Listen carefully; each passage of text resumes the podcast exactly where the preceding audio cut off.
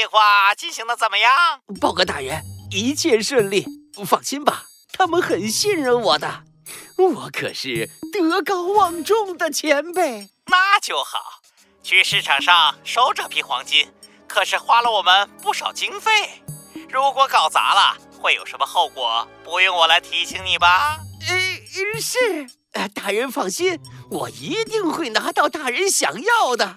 为了联盟，很好。为了联盟，再给你两天时间解决这件事。听着电话挂断的声音，严阳擦了擦额头上的冷汗。是异兽大人，真是太可怕了。自从斑马精灵和雪橇大人失踪之后，食异兽大人管控了联盟的大多数事务，我们的日子真是越来越不好过了。严阳坐在他的大卡车上，目光移到了窗外。可恶！这样的话，不得不加快速度了。本来想再等上半个月的，嗯，算了。没关系，经过我这几个月的经营，这些老杨已经对我深信不疑了。明天就是收获的时候。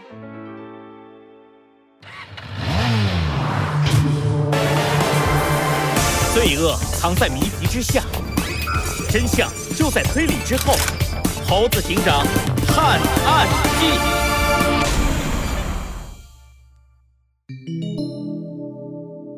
黄金与月亮四，尖塔的大门打开了，金雕从里面走了出来，深深的吸了一口外面的空气。啊，好久没到外面来了，这次要多买些吃的才行。金雕伸展开翅膀，一边哼着小曲儿，一边向着藏金镇飞去。火箭的研究有了进展，让他的心情十分的愉悦。嗯，那是什么？地上的一群小黑点儿吸引了金雕的注意，金雕降低了飞行的高度，发现那是一群扛着矿镐的老山羊，在一只岩羊的带领下，浩浩荡荡地向着前方走去。呃，那个地方是……金雕的脸色一变，飞快地朝下方飞去。地面上，岩羊穿着整齐的西装，指着身后一片凌乱的碎石堆，大声地说道。真是天佑藏金阵呐！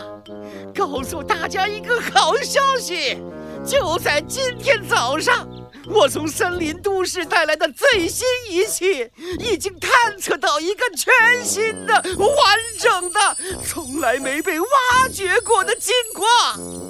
这，就是我们藏金阵的希望。真的吗？我们终于又能像以前那样了。好耶！老山羊们举起矿镐，兴奋地高呼起来。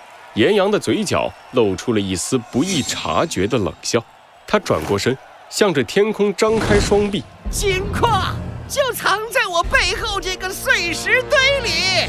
我以森林大学地理学教授的信誉担保，这里一定有黄金。现在开始挖吧，挖出你们的财富。挖出你们的荣耀！好耶！山羊们兴奋地越过了岩羊，朝着小山包涌去。岩羊嘴角的笑容再也抑制不住。挖吧，挖吧，替我把里面的东西挖出来，然后你们就自生自灭吧。嘿嘿嘿嘿嘿。跑在最前面的山羊已经举起了矿镐，准备重重敲下。就在这时，住手！不能挖！一个急切的声音从天上传来。金雕落在山羊们面前，张开了双臂。这里不能挖！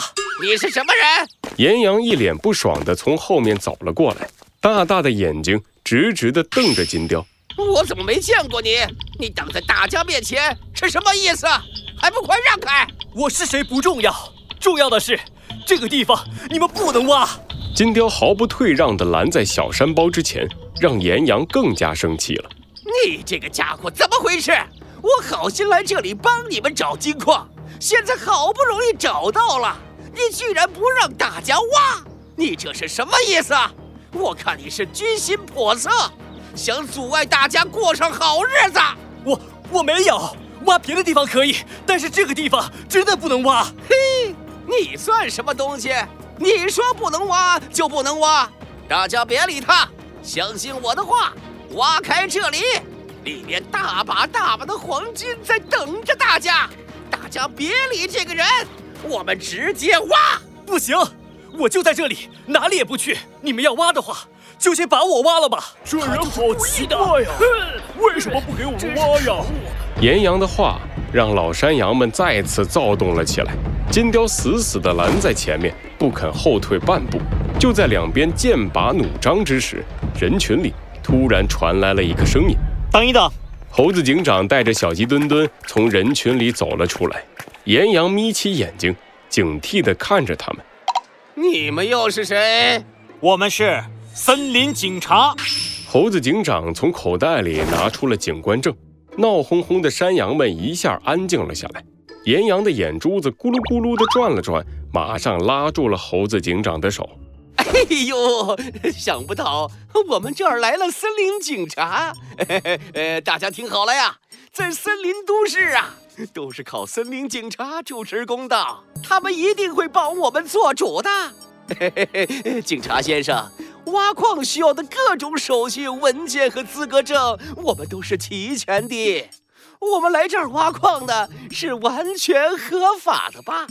可是，哎，这家伙拦着不让我们挖，这不是那个呃呃那个那个什么啊啊破坏生产经营罪？你呀，一定要把他抓起来！挖矿确实是合法的，但是猴子警长轻轻地推开了岩羊的手，微笑地看着岩羊：挖与不挖是藏金镇的内部事务。金雕的行为也还没有构成破坏生产经营罪，我只是站出来阻止发生暴力事件的。具体的嘛，我看你们可以坐下来商量，慢慢解决嘛。呃，这这这这……岩羊咬了咬牙，愤怒地瞪了一眼不肯退让的金雕。是异兽大人给的时间只有三天。可恶！可恶！偏偏这时候冒出来一个碍事的家伙，不行，我要想个办法。哼，不识好歹，不挖金矿，苦的可不是我。再见了，您嘞！岩羊丢下一句话，转过身，气呼呼地离开了。老山羊们赶紧跟了上去。金雕松了一口气，一屁股坐到了地上。金雕，我相信你不是无理取闹的家伙。为什么不让他们挖矿？现在可以告诉我们了吧？猴子警长和小鸡墩墩坐到了金雕的身边。金雕叹了一口气，摇了摇头：“这不是你们两个外人该知道的事。我只能告诉你们，在我们的身后，并不是什么致富的金矿，而是一个受到诅咒的可怕之地。你们快走，不要在这里多待。请你们相信我吧。诅咒？看看你们身边的植物吧。我的提示就到这里。接下来。”请你们离开。顺着金雕的话，猴子警长抬起头环顾四周，在碎石堆周围长满了郁郁葱葱的植物，有的树上还结着又大又红的野果，看起来并没有什么特别的地方。哎，等一等，这果子的样子好像有点奇怪。猴子警长皱起了眉头，刚准备细细思考，金雕却不耐烦地挥起手，要他们赶快离开。猴子警长和小鸡墩墩对视了一眼，只好无奈地站起身，离开了这里。为什么金雕不愿意对我们说呢？受诅咒的绝地，这又是什么意思？猴子警长扶着下巴，不停地思考着。小鸡墩墩突然想到了什么，赶紧拉住了猴子警长的衣角。猴子警长，我觉得这件事，如果我们想弄清楚这件事，或许还得从金雕的过去查起。为什么，小鸡墩墩？第一，这是我小鸡的直觉。呃，你也学会这招了呀？